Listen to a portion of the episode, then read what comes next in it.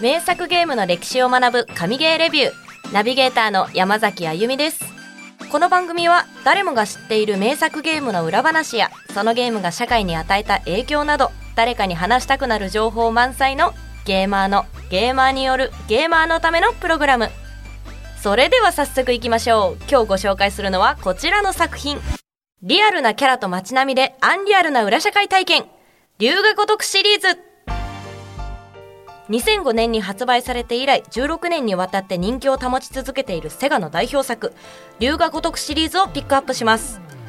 そして今回は龍が如くに並々ならぬ熱い思いを持つというこの番組の作家さやかさんをお呼びしていますさやかさん今日もよろしくお願いしますよろしくお願いします。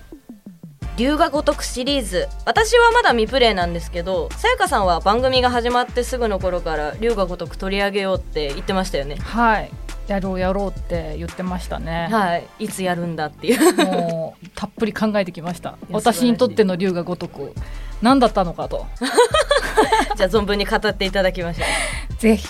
有名なゲームなんで、はいストーリーとかわざわざ説明することもないと思うんですけど、はい簡単に言うとナンバリング作品6までははい桐生一馬というヤクザさんが主人公、はい、聞いたことあるでしょ名前ぐらいは。ありますよ。あるよありね。ますあります。でセブンからは春日一番という主人公に変わってますよね。そうです。聞いたことないでしょ。これは聞いたこと ないです。じゃあちょっとセブンまでのあらすじあの30秒ぐらいで説明してください。三十秒でね。はい。三十秒で説明するために書いてきたんで あ素晴読んらでいしいいですかお。願いします。はい。 Start. 堂島の竜と呼ばれた男桐生一馬が6までの主人公ですね桐生ちゃんは東上会と呼ばれる関東最大組織の二次団体堂島組の組員だったんだけどゲーム内で活躍する時はほとんどこう元組員伝説の極道としてうん極道同士の抗争を止めたりとかあとなんかこう片木さんを巻き込んだなんかトラブルとかっていうのをこう救うために裏社会の事件を解決するっていうのが基本です。ああじゃあ本当に正義の人なんですね。そうです。もう男の中の男えかっこいい。です。聞いただ桐けでかっこいい。生一馬は。でまああの名ゼルシフで一番有名なのが「死にてえやつだけかかってこい」っていうのが あるんだけどあうわこれはこれだけ聞くとあんまり正義の味方に聞こえないかもしれないけど、まあ、悪者にしか言わないいや 基本そうで的すによはねね。いやーかっこいいな。そうで桐生一馬があまりにもにあの人気がありすぎてはい。でもまあ6まで出ちゃったんでまあもうさすがにも出せるもうのがなないいぞと。いうところでこれどうなるんだろう龍が如くこれからっていうところで7で主人公が変わるよっていう風にあの情報があってはい。いや桐生一馬これだけまあ愛されててちょっと新しい主人公無理なんじゃないかと、はい。まあ、新しいものっていつもそうじゃないですかそうですね。で不安を抱えながら迎えたのが龍が如くセブンですねで6で桐生一馬編が完結して新主人公が春日一番、まあ、今度はその同じ登場会の二次団体荒川組っていう組員だったんだけはどい。まあいろいろあって波紋になったりとかしてでもこちらもまた元学国道として町の治安を乱す構想を収めながら本人である荒川のおやっさんを守ろうと奮闘する中自分の出生の秘密も知っていくというような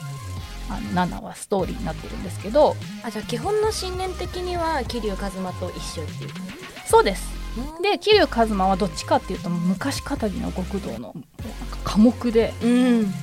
あまり多くを語らずもう本当にあの男に好かれる男っていう感じだったんだけどはい。真逆だったんだよね春日一番はあへえ。そうすごい明るいキャラクターで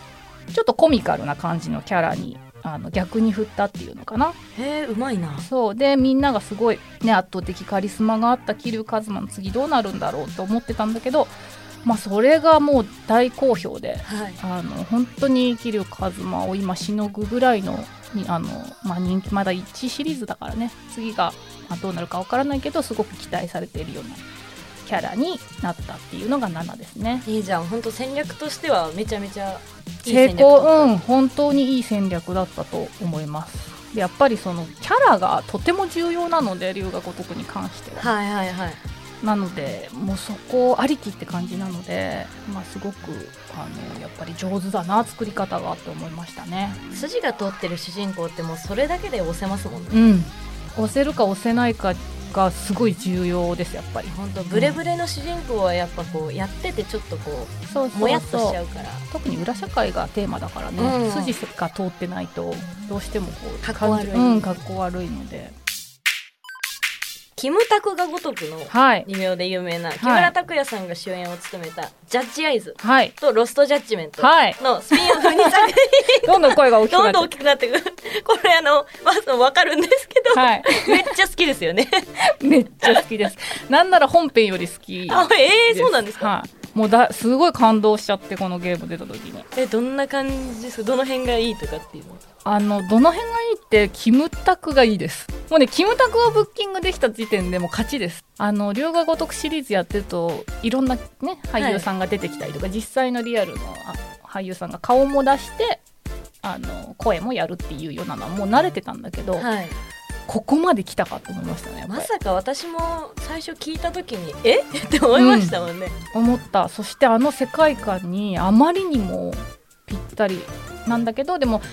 メインが極道ではなくて、はいあの木村拓哉さんは探偵元弁護士の探偵っていう役割そうそうなので、はいで、まあ、ちょっと極道の世界ともか関わって事件を解決していくっていう感じなんだけど、はいまあ、全然その本編をやってなくってもスピンオフだけでも十分ストーリーも楽しめるしでも設定はとか世界観がもう全部一緒なんでもちろん龍谷如くシリーズをやってる人はより昔の登場人物がこうちらっと出てきたりとかへ面白く感じられるところもありますのでどっちでもあの楽しめる本当に良作だと思いますねストーリーも本当にあの壮大で龍が如くシリーズよりも深いんじゃないかっていうぐらいに国家機関とかを巻き込んだ国も巻き込ーんおだーおー警察の機関とかもいろいろ巻き込んだ事件とか、いちょっとなんか相棒っぽいのかななんだろうおーそういう 相棒の劇場版を見たみたいぐらいのなんかやっぱりストーリーがこうしっかりしていてはしかもそのキムタクを動かせるといいやかもう素晴らしいそうキムタクを動かせんだよもう映画ですよキムタク動かしたことないでしょ ないですねそれ動かせんだよ自分の好きにいややばいっすね下着泥棒とか捕まえられんのキムタクキにムなタっクてが 追っ かけてチェイスしてねでもキムタクがやってるっていうのでもうポイント爆上がりしてますもんね、うん、もうだからこのゲームは本当にあのいいとこいっぱいあげたらキリがないけど、はい、もう一言に尽きるキムタクをブッキングしてくれてありがとうっていう一言に尽きますねいや素晴らしい本当木村拓哉さんってすごいんだなって思ったみんな知ってますしね、うんでみんながやろうって思いますよね思うキムタクが主人公ならそうあとなんかコミカルなシーンとかなんかこうゲームってさどんなにシリアスにしてもさはいシリアスなシーンの次にさ突然なんかこうあのなんていうの自分が動かすシーンになるとどうしてもコミカルになっちゃったりとかするじゃんうんしますねあの変に動いちゃったりとか回復するのもさ弁当食ったりす るからさ殴りながらあの弁当かつとんかつ弁当とか食べるわけよ。え殴りながらってえそうたえ喧嘩しながらってことですそうあの龍が如くって基本的に物を食べて体力を回復するので、かはいあの戦って受けたらその場であの肉まん とかフカヒレ肉まんとか買ってあるものを食べながら回復するからなんかコミカルになっちゃうじゃんそういうコミカルさも含めてキムタクがやった方がいいのよやっぱそうですりねもうあキムタクが毎回思うわけあご飯食べてるそうそうあキムタクがっていうあの感動がいちいちあるからこれやってもらわないとわかんないキムタクを動かす楽しさあそうですよねは実際やってみないと本当に感動できるかどうかっていういそうなんですいやーもう聞いてるだけですごいなって思うんだよなでしょ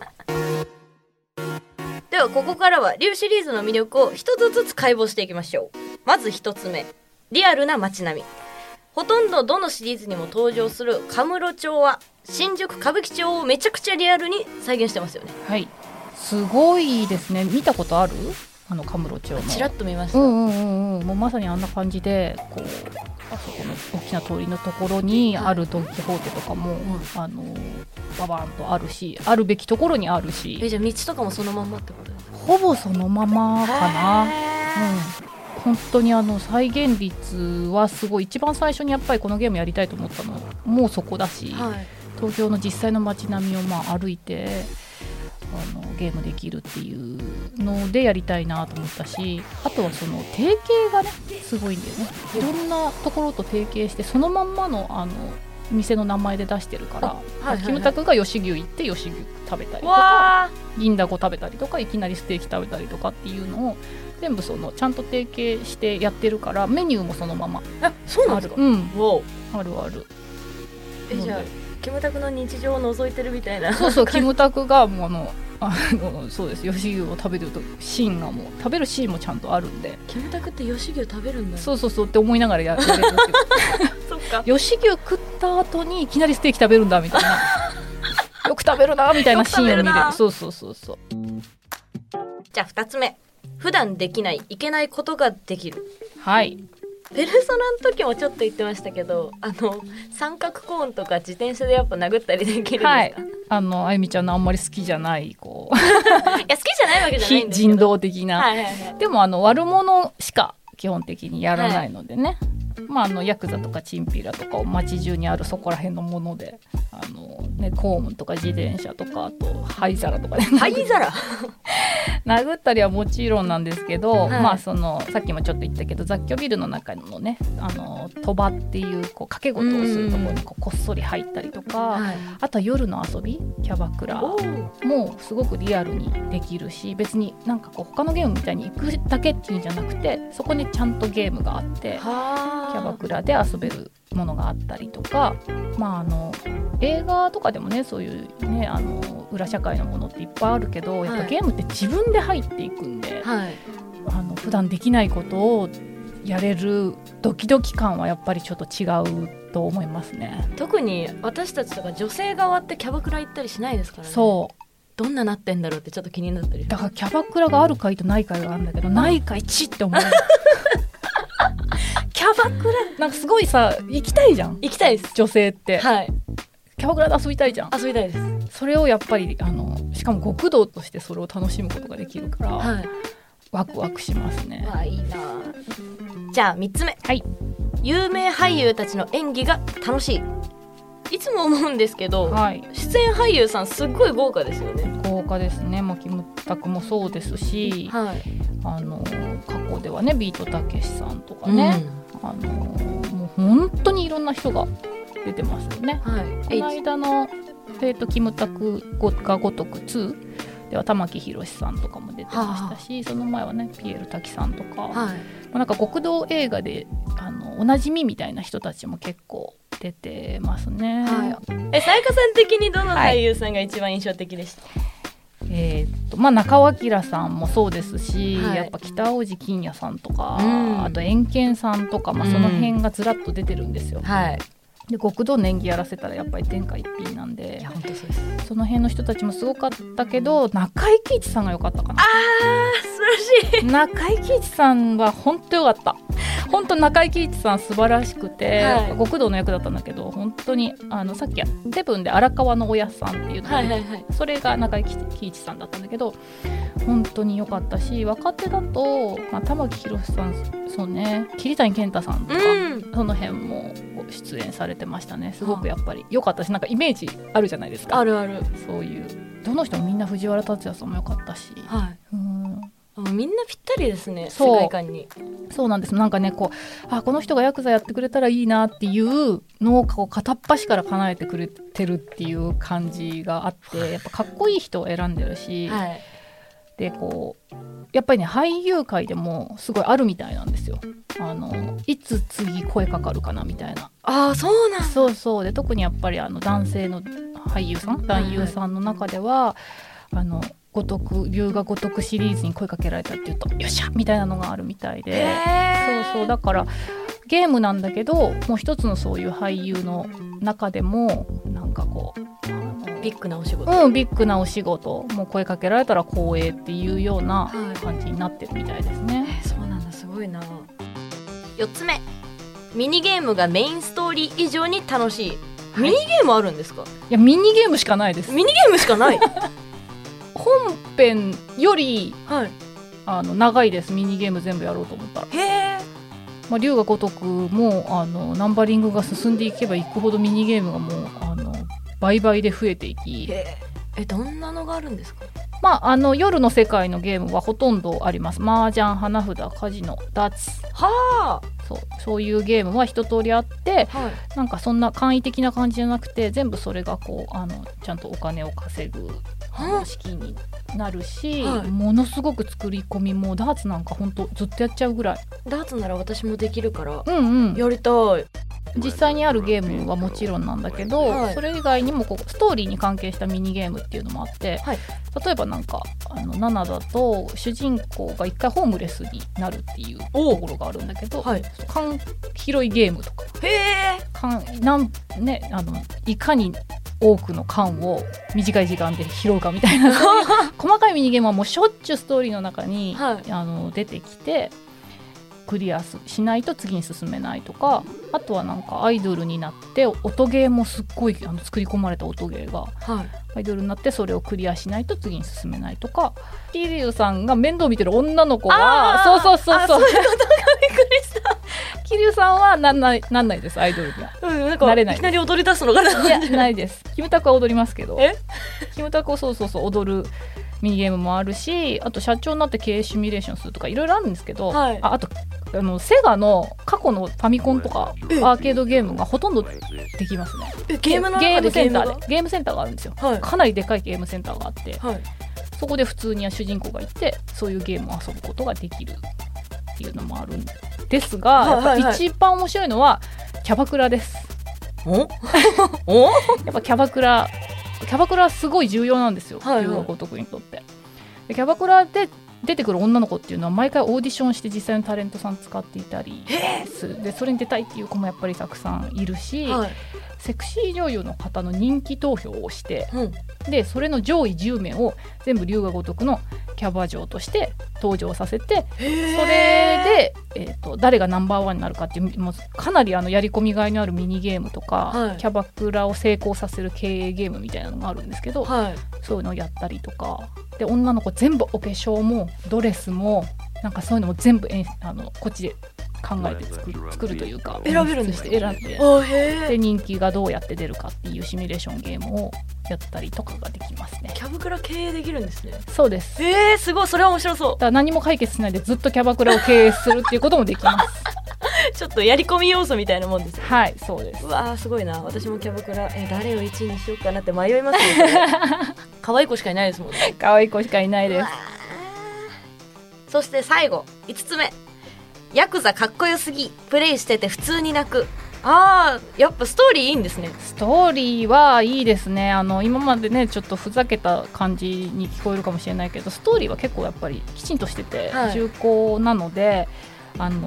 何よりもねやっぱキャラがいいんですよねどの人もあの脇役のキャラとかも、うん本当にあの竜シリーズやってる人はよく知ってる真島五郎っていうキャラがいるんですけど、はいすごくファンが多くて真島さんが主人公のスピンオフとかも出たぐらいで、まあ、キャラがみんな本当によくってすごくあの魅力的な、あの人がいっぱい出てくるので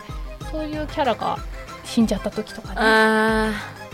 ーそれ泣くそうだからストーリー自体はそんなにこう重っていうものじゃなかったとしてもやっぱりあのキャラに思い入れしてると、はいはいはいどうしてもね泣いちゃったりしますよね。さやかさんが泣いたシーンってあネタバレにならない程度に泣いたシーン私7で泣きましたねそれまではね泣くまではいかなかったんだけど、あの7はね私本当春日一番主人公の春日一番を待ち受けにしてたんですよ好好きすぎてめっちゃ好きですねそういいやつすぎてはい結婚したいと思っておおあまりにみんなでも同じこと言うあそうなんです本当に春日一番いいキャラであの性格が良くて最高だよねって言って、はいだからなんかすごいそのひたむきさに打たれちゃって悲しいっていうよりはなんかそのひたむきさで泣きましたあーそっちなんだ7やってほしいですいすやごいねやります春日一番というキャラを見るだけでもやる甲斐があると思うはい待ち受けにしてわかりました。ロック画面と待ち受け両方。ボそうあとボス戦のイベントムービーがかっこよくて泣くっていうのもありますス戦のイベントそれははぜひ龍が如くやる人はもう楽しんでほしいボス戦が始まる前にちょっとしたイベントムービーがあってはい。でなんかこうあの敵の名前がバンバンなんとか組なんとかかんとかっておーバンバンバンって出るんだけど、はい。そのムービー集のやっぱ YouTube のあのと特集でみんなが作るぐらい、はい。ムービーがかっこいいのすごくへみんながバッつっておこうやって脱いでこう後ろの墨を見せるわけですよ、はいバッつってはいはいはいそのシーンがねどんどん毎回それみんな楽しみにしてうん突然のムービー見てるのでそれもぜひあの楽しんでいただきたいなと思いますね。わかりましたなるほどなめちゃめちゃ興味湧いてきましたわ湧いてきましたか、はい龍が如くって、えっと、スピンオフも含めると1年に1本ペースで販売しててどうやってそんなハイペースで出してんだろうって不思議に思ったりするんですけどいい質問ですね。お おいや本当にねこれ1年に一遍ぐらい出してくれるっていうのが本当龍が如くが神ゲーだなと思うそうちょうどやりたいなと思う時に、まあ、1年に一遍でシリーズってありえないじゃないですかありえないですね45年は経つよねうんはどうしても開発とかでねいでも出すんですよこのスタジオは専門スタジオがあるし専門スタジオ留学如くスタジオっていうものがあるので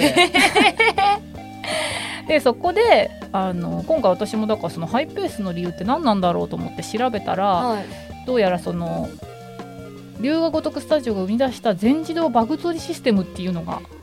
秘密の鍵らしくって、はいバグ取りってすごい多分大変で、バグ取りえー、とデバッグ全部いろいろ仕上げた後にはいバグがないかを調べる作業、ああはいはいそれにめちゃめちゃ時間がかかるんだと思うんですよね。はいそれを人の目でもやるんだけどある程度までをオートマティックにはいあの自動的に機械にやってもらうというシステムを作り出したのがすごいあの画期的というかかもう革命的なことだったらしくってへえであの、まあ、昔からこうハイクオリティなものをなるべく早くファンに届けたいっていう気持ちがその龍が如くスタジオの人たちにあったから、はいすごいぜあの自動化とか全自動化みたいなものにすごい積極的に取り組んでたらしくって。はいそれがまあ形になってそれ専用のあの全自動バグ取りシステム専用の役職の人とかも作ったりとかしてであのオートで見つけられないバグは人の目で見つけていくっていうこうシステムにしたら普通のソフトよりもなるべくこう早く完成できるようになったっていうことらしいです。はあでも1年に1本ってすごいですよねまあ、あの基本的に出てくる街はいくつか決まっていてあー作りやすいっていうのはあると思うんですよねな。んかあのマップのベースはできてるってそうことですもんねそうそうそうマップのベースができてるのであとはストーリーとキャストと音入れとっていう感じだとは思うのであと新しい要素をどういうものを追加していくかっていう感じなので、はいそういう意味では作りやすいとは思うんだけどそれでも異例の速さいや本当ですよね、うんだと思いますね。どうでしょうこの私の熱いプロモーションを聞いて龍が如くやってみたくなりました かなりました本当にやっぱ正義とか一本筋を通すっていうのが好きなので私は、うんうんうんだからこう正義ってこう人によってこういっぱいあるじゃないですか、うんうんうんその中でもちゃんと一本筋通してこのためにやってくとかそれで悪を成敗していくっていうのはすっごい私も大好きなので、うんやりますあの私もなんかいろんな種類のゲームやるんですけど、はい龍が如くをやるときって龍が如くをやるときだけのテンションがあるんですよ。へえなんか他のゲームと違っていゲームすっぞみたいな感じじゃなくてなんかこうどっちかというとやっぱ映画を見る前のワクワクに近いというかはいなんか独特のテンションがあってで1年に1遍ぐらいリリースしてくれるのでこう出る出て買うとあやった1ヶ月これで持つわみたいな ななんつうの楽しみが毎日の楽しみがはいこう1ヶ月ぐらいで大体クリアするからなんかまたそのターンがやってきたなみたいなそういうこう安心感があるというかはいぜひその境地まで行ってほしいですね。わかりましたあの新作出るたんびにあのあまた1ヶ月これで楽しい思いができるっていうような、はいあの安心感があるゲームなので、はいはい、ぜひシリーズ通してやってもらえたら嬉しいなと思います。かしこまりましたというわけで来週の放送ではキムタクがごとくことジャッジアイズを実際にプレイした感想をレビューしていきますこのエピソードを聞いてのあなたの感想を Apple Podcast のレビューでお待ちしています番組チームでコメント欄をすべて読んでいますので今後の番組を良いものにするためにあなたの感想をお待ちしています Spotify でお聞きの方は番組フォローをお忘れなくフォローするだけで番組のサポートにつながりますのでご協力お願いしますそしてこの番組は Twitter や TikTok もやってます。Twitter では収録の時の写真やゲーム情報、TikTok ではゲームにまつわる雑学やゲームランキングを投稿しています。全部フォローしてくれると嬉しいです。金曜日0時に更新されますのでお楽しみにお相手は山崎あゆみでした。